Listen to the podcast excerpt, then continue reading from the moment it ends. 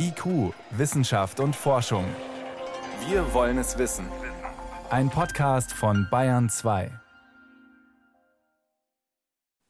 Willkommen zum Corona News Podcast, Folge 57 mit Jan Turczynski aus der Wissenschaftsredaktion des Bayerischen Rundfunks. Und ich spreche diese Woche wieder über die wichtigsten Corona-Fragen mit Dr. Christoph Spinner. Er ist Infektiologe und Pandemiebeauftragter am Klinikum rechts der ISA in München. Ich grüße Sie, Herr Dr. Spinner. Hallo, Frau Czaczynski. Ich grüße Sie. Schön, Sie zu sprechen. Herr Spinner, wir haben vor 14 Tagen das letzte Mal gesprochen. Sie hatten wohlverdient Urlaub und wir werden jetzt vorerst auch in diesem 14-Tages-Rhythmus bleiben und Sie da draußen alle entsprechend auf Stand bringen. Und natürlich, wenn sich die Lage nochmal verändert, verschärft, dann werden wir die Frequenz auch wieder erhöhen, wenn es die Gesamtsituation erfordert. Das könnte eventuell passieren, denn die Inzidenzen steigen. Nächste Woche sollen aber die Maßnahmen weitestgehend fallen am 20. März oder zum 21. März dann. Der Gesundheitsminister Holleczek, der Bayerische, der sagt, da wird der Feuerlöscher weggeworfen, obwohl es brennt. Herr Spinner, was sagt denn der Mediziner? Aus medizinischer Sicht war unser Ziel während der gesamten Pandemie die Vermeidung der Überlastung des Gesundheitswesens. Zunächst ging es darum, die Überlastung der Intensivstationen zu vermeiden, später der Normalstationen. Heute müssen wir ein Auge auf beides haben. Aber im fast gesamten Bundesgebiet sind die Fallzahlen zwar höher denn je, die Belastung des Gesundheitswesens ist zwar weit entfernt vom Normalbetrieb, aber überall gut beherrschbar. Und ich glaube, weitreichende gesellschaftlich einschneidende Maßnahmen, wie wir sie im Kontext der Pandemie kennengelernt und davor vielleicht für nicht möglich gehalten haben, hatten ihre Daseinsberechtigung. Es kam aber immer darauf an, ihre Verhältnismäßigkeit zu prüfen und das müssen wir auch jetzt tun. Die Inzidenzen alleine dürfen uns keine Angst machen, denn es ist deutlicher denn je, wir werden die Infektionen trotz Impfung nicht verhindern können. Die gestiegene Immunkompetenz in der Allgemeinbevölkerung sorgt aber dafür, dass es sehr viel weniger schwere Verläufe gibt, dass das Infektionsgeschehen vielerorts gut beherrschbar ist und wir sprechen gleich drüber. Die sogenannte Hybridimmunität, also eine Infektion nach einer vollständigen Impfung, spielt eine ganz besonders wichtige Rolle im mit Bezug auf den anhaltenden Schutz vor SARS-CoV-2-Infektionen. Wir haben jetzt ja eine sehr besondere Situation, eine Notsituation. Es ist Krieg in der Ukraine. Es kommen viele Flüchtende jetzt hierher, auch nach Bayern. Die Impfquote dort war relativ schlecht, 35 Prozent. Das heißt, es werden jetzt viele kommen, die vollkommen ungeimpft sind. Könnte sich dadurch die Situation, was die Pandemie betrifft, hier nochmal verschärfen? Der Krieg ist immer schrecklich und das Leid der Menschen, das jetzt auf uns alle zukommt, bestürzt mich sehr. Mit Bezug auf die Covid-Impfungen finde ich es sehr erfreulich, wie wir in Deutschland reagieren, denn der Gesundheitsminister hat schnelle und unbürokratische Impfmöglichkeiten für Flüchtende aus der Ukraine angekündigt. Ich glaube, das ist ganz besonders wichtig, denn die Immunkompetenz der Allgemeinbevölkerung, und das gilt natürlich dann auch für die Menschen, die aus der Ukraine zu uns kommen, muss ausreichend hoch sein, dass wir diese hohen Inzidenzen ohne Überlastung des Gesundheitswesens überstehen können.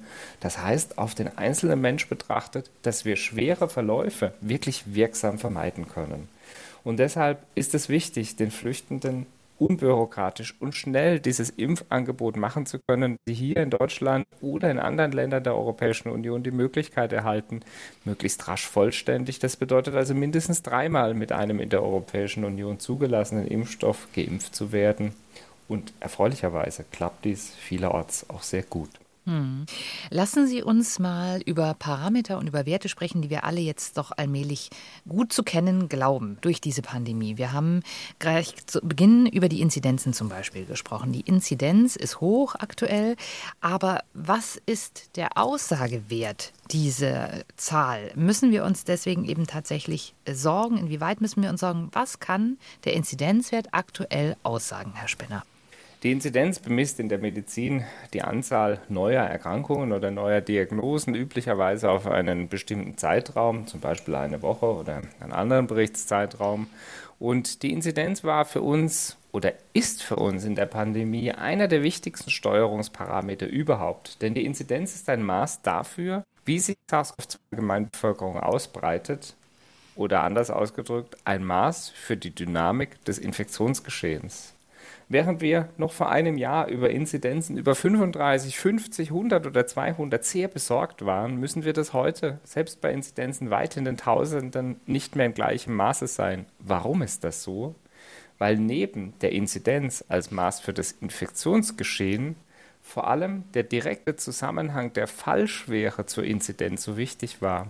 Aufgrund der Neuheit des Erregers SARS-CoV-2 hatten viele Menschen, als die Pandemie begann, noch nie Kontakt mit Coronaviren und schon gar nicht mit SARS-CoV-2. Bedeutet im Umkehrschluss, selbst niedrige Infektionszahlen führten in einem sehr viel häufigeren Verhältnis zu schweren Infektionen, also schwerem Covid-19-Erkrankungsbildern, die dann behandelt werden mussten in den Kliniken. Das ist heute längst nicht mehr der Fall, denn durch Impfungen und auch eine zunehmende Anzahl an Genesenen ist die Immunkompetenz in der Allgemeinbevölkerung so stark gestiegen, dass der Anteil schwerer Fälle trotz sehr, sehr viel höherer Inzidenzen sehr viel niedriger ist. Also die Inzidenz ist ein Surrogat oder indirekter Marker für das Infektionsgeschehen, muss aber immer im Kontext der Rahmenbedingungen, zum Beispiel der Varianten, der Immunkompetenz der Allgemeinbevölkerung gesehen und neu bewertet werden. Die Maßstäbe, die wir vor einem Jahr angelegt haben, lassen sich eben nicht eins zu eins übertragen. Jetzt gibt es ja Zahlen, die sind zu einem bestimmten Zeitpunkt der Pandemie wichtig und zu einem anderen Zeitpunkt dann eher wieder ähm, ja, in den Hintergrund getreten. Nehmen wir mal das Beispiel R-Wert, die Reproduktionszahl. Ist das überhaupt noch aussagekräftig? Da hieß es ja immer, es muss unbedingt ganz deutlich unter 1 gedrückt werden. Ähm, wie wichtig ist der R-Wert jetzt aktuell noch? Der R-Wert, auch als Reproduktionszahl bezeichnet, ist ein indirektes Maß für das Infektionsgeschehen, ähnlich wie die Inzidenz. Das bedeutet, er gibt uns ein Gefühl, wie im Verhältnis von sieben Tagen sich die Anzahl an SARS-CoV-2-Neuinfektionen in der deutschen Bevölkerung verhält. Vereinfacht ausgedrückt, liegt er bei 1, infiziert ein Mensch einen weiteren in einer Woche. Liegt er bei kleiner 1, dann gibt es weniger neue Fälle in einer Woche. Liegt er bei über 1, dann gibt es mehr neue Fälle in einer Woche. Das heißt, ein Mensch infiziert mehr als einen weiteren. Das Infektionsgeschehen bleibt also dynamisch und nimmt weiter zu. Im Moment sehen wir sehr, sehr hohe Inzidenzen. Deswegen bedeutet selbst ein Reproduktionswert von 1 zurzeit, dass das Infektionsgeschehen auf hohem Niveau stabil bleibt. Fällt er auf deutlich unter 1, könnten wir deutlich rückläufige Fallzahlen erwarten, was im Moment nicht der Fall ist. Aber aufgrund des exponentiellen Wachstums kommt dem R-Wert eine ganz besondere Bedeutung zu. Denn das bedeutet eben auch, bei einer Reproduktionszahl von 2 würde also ein Infizierter in sieben Tagen zu zwei weiteren Infizierten führen. Das heißt, in einer Woche würde sich das Pandemiegeschehen verdoppeln. Das erscheint jetzt zunächst nicht viel. Würde dies aber über längere Zeit passieren, dann würden wir plötzlich vor einer Vielzahl an Neuinfektionen stehen und das könnte uns durchaus vor große Herausforderungen stellen. Aber das ist im Moment nicht der Fall. Das heißt aber auch, der R-Wert gewinnt an Macht, je weniger Menschen geimpft sind, immunologisch naiv sind, aber je mehr durchaus Kontakt schon hatten mit dem Virus, desto weniger wichtig ist auch der R-Wert. Auch der R-Wert ist ähnlich wie die Inzidenz ein indirektes Maß der Dynamik der Pandemie.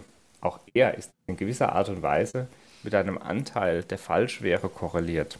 Heißt, die Reproduktionszahl, die uns vor einem Jahr noch deutlich gesorgt hat, muss uns heute nicht mehr in gleichem Maße sorgen denn gemessen auf einen oder auf 100 Infizierte müssen sehr viel weniger Menschen in den Kliniken behandelt werden, als dies noch vor einem Jahr der Fall war. Und Sie sagten es eben, die ursächlich oder die wahrscheinlichste Ursache dafür dürfte die höhere Immunkompetenz in der Allgemeinbevölkerung sein. Das heißt also, auch wenn es nicht gelingt, die Infektion wirklich zu verhindern durch das Immunsystem, ist das Immunsystem durch Impfungen oder Genesung bereits so mit dem Erreger vertraut, dass schwere Verläufe zumindest mehrheitlich verhindert werden können. Das heißt aber nicht, dass SARS-CoV-2 zu einer banalen Erkältungskrankheit verkommen ist. Im Gegenteil, es kristallisiert sich immer deutlicher heraus, wer Risikogruppen bleiben wird. Das heißt vor allem ältere, chronisch kranke, immungeschwächte, die nicht ausreichend die Immunkompetenz durch Impfungen aufbauen können.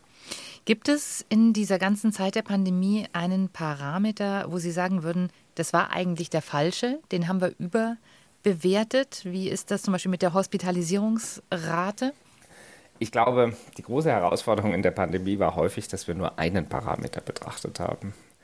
Es gab ja immer wieder Bestrebungen, einen Mix zu betrachten. Als klar war, dass die Inzidenz alleine nicht mehr direkt mit der Erkrankungsschwere korreliert ist und wir noch kein verändertes Gefühl hatten, wie sich die neue Inzidenz mit der neuen Erkrankungsschwere in Verbindung bringen ließ, hat man sich überlegt, dass wir, um die Überlastung des Gesundheitswesens messen zu können, auch die Auslastung des Gesundheitswesens messen können, zum Beispiel im Rahmen der Hospitalisierungsrate. Es zeigte sich aber recht schnell, dass wir in Deutschland offensichtlich bislang keine guten Möglichkeiten haben, online, also das heißt wirklich direkt verfügbar, Hospitalisierung wegen Covid-19 zu erfassen und an die Gesundheitsbehörden zu melden, sodass dieser Parameter auch wirksam zur Steuerung geeignet gewesen wäre. Im Gegenteil, es gab regelmäßig etliche Verzögerungen und Schwierigkeiten bei der Meldung, große Datendifferenzen, weil verschiedene Meldequellen genutzt wurden. Und das macht dann natürlich auch die Steuerung sehr schwierig, wenn die Zahlen nicht korrekt bzw. nicht valide sind. Wie ist es mit dem Parameter der Intensivbettenbelegung? Das war ja eben auch etwas, wo man immer sehr genau geguckt hat, kommen wir da an eine Grenze? Müssen wir anfangen zu priorisieren bei den Patienten? Triage war da so ein bisschen das äh, Schreckgespenst. Würden Sie sagen, ja, das war schon gut, dass man da genau drauf geguckt hat, wie sich das entwickelt? Ich glaube, es ist als sehr positiv hervorzuheben, dass uns in Deutschland gelungen ist, die Überlastung des Gesundwesens zu jedem Zeitpunkt zu verhindern. Das gelang nicht in allen anderen Ländern, wenn Sie sich an Bergamo, Norditalien zu Beginn der Pandemie erinnern. Auch Länder mit sehr viel begrenzteren Ressourcen im Intensivbereich hatten diese Chance natürlich nicht. Die Intensivbelegung war vor allem in der ersten und zweiten Welle, als noch fast ein sehr hoher Anteil an SARS-CoV-2-Infektionen zu schwerem und kritischem Covid-19 führte, also Menschen, die auf der Intensivstation beatmet oder gar an der Herz-Lungen-Maschine versorgt werden mussten. Und die Ressourcen der Intensivbetten sind in besonderer Art und Weise begrenzt. Das heißt, hier gibt es sehr, sehr viel weniger Pufferkapazität. Also man hätte sehr viel früher reagieren müssen. In allen Fällen gab es aber auch zuvor in Deutschland kein Instrument, um die Intensivbettenauslastung zentral zu erfassen und zu steuern. Das wurde im Kontext der Pandemie etabliert. Allerdings, und das muss man auch sagen, in der Mehrheit der Häuser, auch nach zwei Jahren Pandemie, nach wie vor durch händische Bettenmeldungen weil die entsprechenden Strukturen und Controlling-Mechanismen nicht etabliert sind, um ein tagesaktuelles Bettenreporting, also wie viele Betten sind mit welchen Erkrankungen belegt, wirklich sauber führen, auswerten und gegebenenfalls an Dritte, wie zum Beispiel das Intensivregister, übermitteln zu können. Das heißt, wenn wir das zusammenfassen, man kann den aktuellen Zahlen natürlich immer noch glauben, die sind wichtig, die sind valide, sie haben aber eben andere Konsequenzen als noch vor einem Jahr oder gar vor zwei Jahren. Es ist wie immer, wenn man etwas steuern und lenken will. Man muss wissen, was das Ziel ist, welche Steuerungszahlen wir zugrunde legen, um Modelle aufzubauen. Und ja, Sie hatten es eben gesagt, in den zwei Jahren hat sich viel verändert. Covid ist glücklicherweise für eine Vielzahl der Menschen deutlich weniger schwer verlaufend. Deswegen korreliert Fallschwere und Inzidenz nicht mehr vergleichbar wie vor einem Jahr, sondern der Anteil schwerer Fälle ist deutlich niedriger. Man sollte vielleicht auch nicht den Anspruch haben, aus den Zahlen die absolute Wahrheit ableiten zu können, zumal es regional sehr große Unterschiede gibt. Aber die Zahlen geben uns dennoch eine gute Grundlage und ein gutes Gefühl dafür, welche Maßnahmen als nächstes einzuleiten bzw. erforderlich sind. Ja, Corona wird uns beschäftigen im Nachklang trotz allem und auf die lange Strecke, einfach weil wir wissen, es gibt Long-Covid, es gibt Langzeitfolgen durch eine Corona-Infektion. Und da ist eine interessante Veröffentlichung dieser Tage erschienen, die sich das Gehirn genau angeschaut hat und wo festgestellt wurde, das Gehirn kann sich durch Covid verändern. Es verändert sich in der Größe, ja. Und die Frage ist, Herr Spinner, kann das Gehirn nachhaltig Schaden leiden durch eine Covid-Infektion? Ja, die neue Arbeit, die in Nature veröffentlicht wurde, also medizinisch einer sehr hochrangigen Zeitschrift, beschäftigt sich in England mit Menschen, die in einer Biobank Materialien deponiert hatten. Also das heißt, Infektionsereignisse mit SARS-CoV-2 zufällig nachverfolgbar waren bei einem Teil der Menschen und ein anderer Teil diente quasi als Kontrollgruppe. Die Menschen waren zwischen 51 und 81 Jahre alt. Insgesamt waren von den knapp 785 Personen 401 SARS-CoV-2 positive und 384 negative Kontrollen eingeschlossen.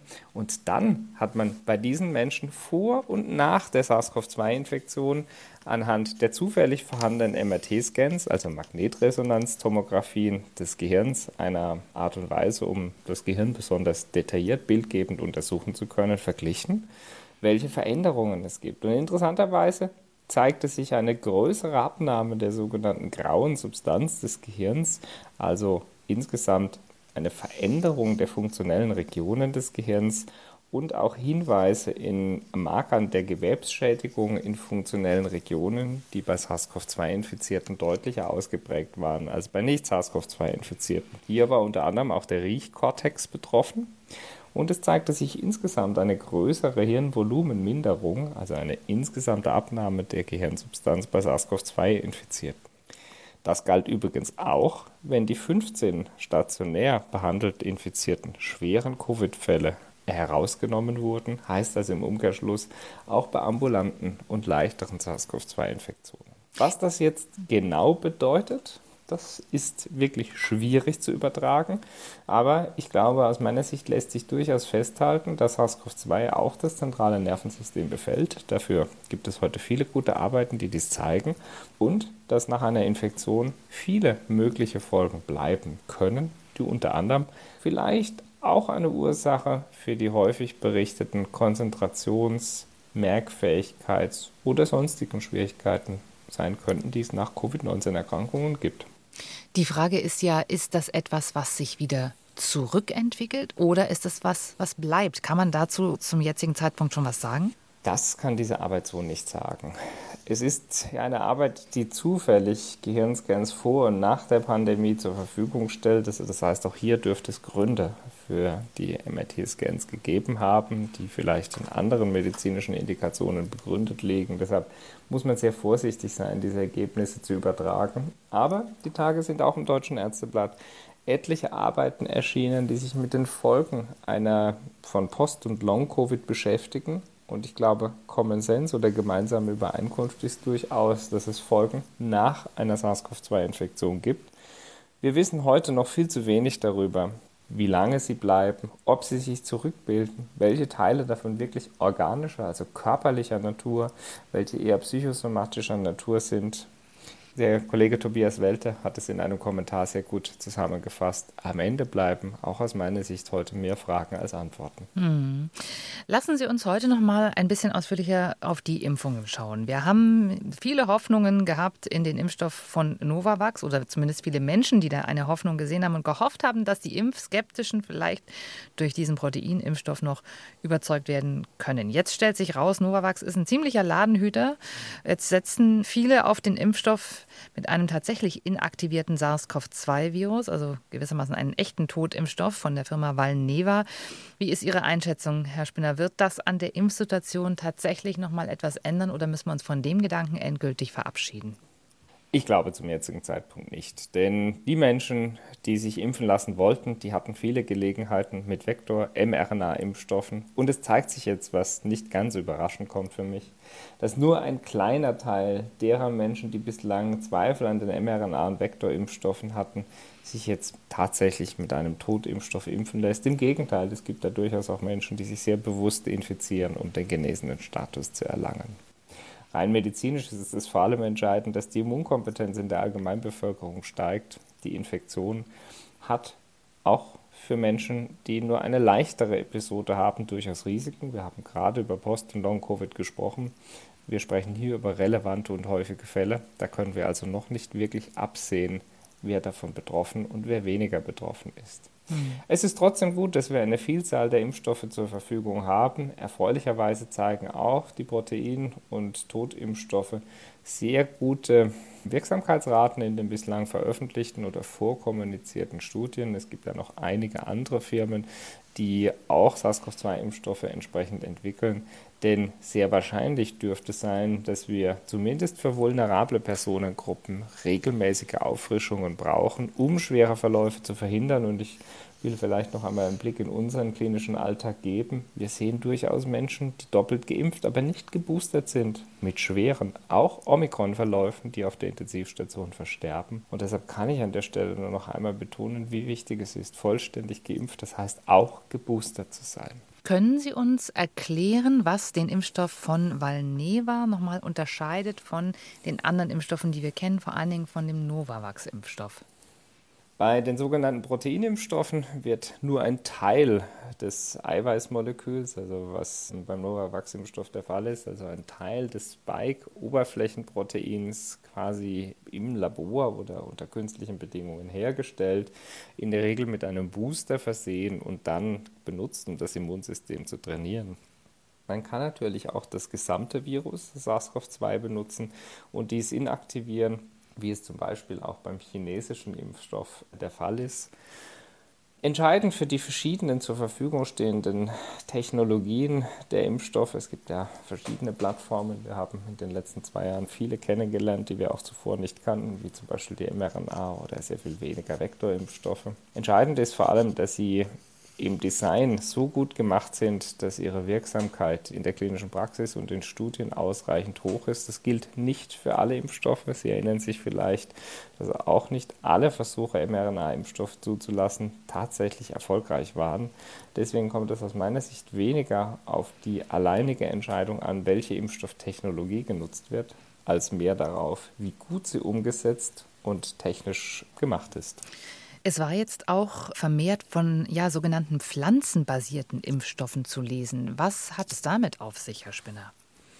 Im Grunde ist für alle Totimpfstoffe oder vielmehr Proteinimpfstoffe erforderlich, dieses Protein irgendwo herzustellen. Man macht das sehr häufig, indem man es in lebende Organismen einbringt, zum Beispiel in Zellkulturen oder andere, ähnlich wie mit den Grippeimpfstoffen, die auf Hühnereiweißen beimpft werden. Auch das sind Proteinimpfstoffe, erfordert dies sehr, sehr viele Ressourcen. Man kann diese Informationen zur Herstellung von bestimmten Proteinen, zum Beispiel dem SARS-CoV-2-Oberflächeneiweiß, auch in Pflanzen einbringen und in zum Beispiel hier Tabakpflanzen produzieren lassen. Das heißt, ganz konkret geht es in der von Ihnen angesprochenen technologischen Methode darum, virusähnliche Partikel, also nicht krankmachende SARS-CoV-2-Oberflächenproteine, in Nikotinpflanzen einzubringen, dafür zu sorgen, dass diese Nikotinpflanzen diese Eiweiße produzieren, sie dann aus der Pflanze aufzureinigen, mit einer Boostersubstanz zu versehen und dann zur Impfung einzusetzen.